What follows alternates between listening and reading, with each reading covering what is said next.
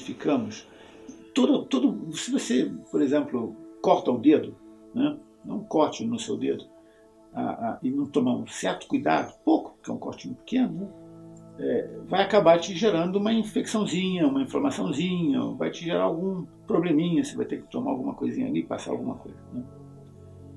No caso dele, esses procedimentos cirúrgicos que ele realiza, que é, a gente vê não, tão, não são tão acadêmicos, são até um pouco mais brutais, né? É, teoricamente iria gerar uma infecção sem precedentes, né? até porque é, não há um, um, um ele, nenhum paciente no período observado ele tomou anestesia, antibiótico, anti-inflamatório, não, não toma absolutamente nada, apesar de que a gente acompanha esses pacientes após esses interventos. E é bom que se diga uma coisa: não é só o Rubens é, trabalhando com isso, não é só o doutor trabalhando com isso, é também é, é, é toda essa equipe, todas essas pessoas que têm tempo disponível né, para isso, vontade para isso, seguindo outros é, é, médiums, né, vamos dizer assim, seguindo outros, eu, eu, não gosto de usar o nome, né, paranormais, né, não se usa mais isso, mas eu, eu diria o seguinte, ao menos pela, neuro, pela neurociência, acompanhando esses fenômenos que acontecem. Então não é só um, né? não é esse aqui faz mais, esse aqui faz menos. Só, por exemplo, não haver um fenômeno de, de, de não haver um processo de dor ou de infecção já é um caso a ser estudado. Né? Como existem outras pessoas que trabalham com outros tipos de fenômenos né? Observáveis em ambiente controlado né? e se, ao menos se, se, se, se numa possibilidade de se estudá-las melhor e de até apresentar algumas propostas. Né? É, a gente não tenta reforçar o processo para um determinado propósito. Ah, vamos fazer isso aqui para ver se o camarada fica curado. Né? A gente observa o processo, observa o evento, vê como ele se realiza. É, não digo assim, a gente tem testes para organizar isso melhor. Né? É, exames e testes, e procura entender em que tempo que esse, que esse evento ocorre. Né? Nós descobrimos, não vou chamar de descobrimos, observamos né, que em alguns pacientes, durante esses processos de, de cura ou, ou, ou, até mesmo cirúrgicos, né, eles, por exemplo, é, perdem completamente a noção espacial e a, a, noção de tempo. Existe uma área no nosso cérebro que controla isso, né? mas é, é, não foi, eles não foram induzidos a isso. Também o cérebro tem um, um mecanismo natural de, de, proteção. Né? Você tem um trauma muito, muito intenso, uma coisa muito violenta, né?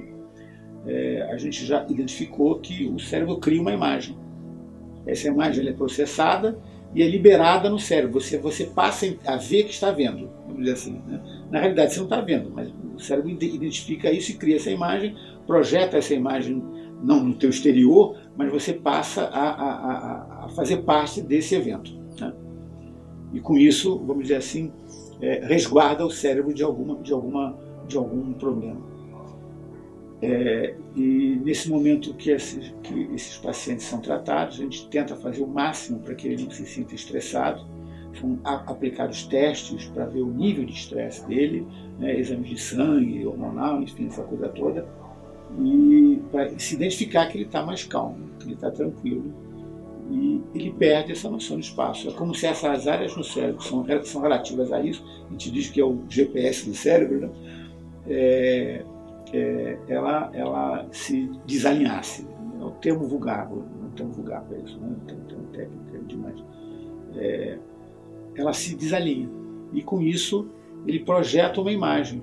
A gente, e nós acreditamos, pelo menos nesse trabalho que a gente faz, é, e que é minha área que é mais memória, é, que essas imagens é, fornecidas, vamos dizer assim, pelo cérebro, né, poderiam levar a ajudar a entender né, é, esses processos de cura, auxiliariam que tipo de energia isso é gerada, como isso é gerado, porque tem vários tipos de memória, memória de trabalho a curto prazo, longo prazo, etc. São geradas em diversas áreas, continuam gerando, enfim.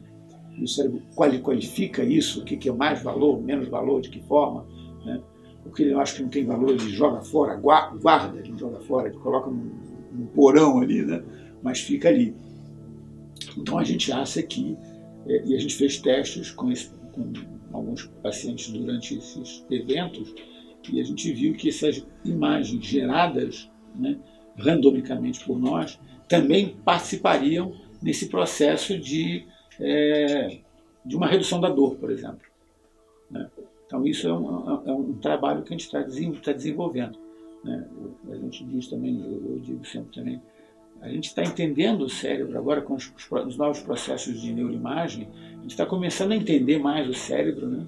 Então a gente acredita que talvez mais 30 anos, né?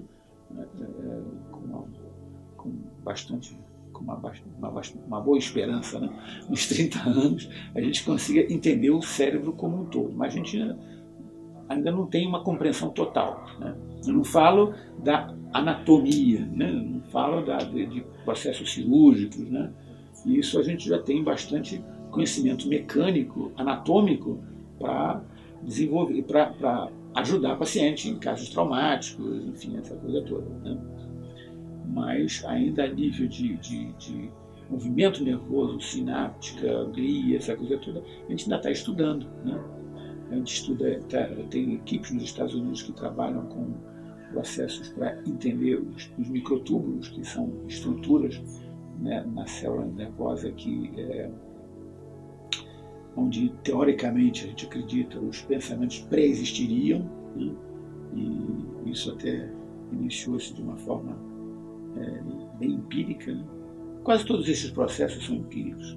Empíricos não significa irreais. Empírico significa processos de observação em que você ainda não tem uma, uma, uma estrutura montada, né? um, um, uma matriz montada. Então você vai criando aspectos, parâmetros para essa matriz, valores para essa matriz. Depois dela montada, assim você começa a rodar esse processo. Né? Então, através de processos empíricos.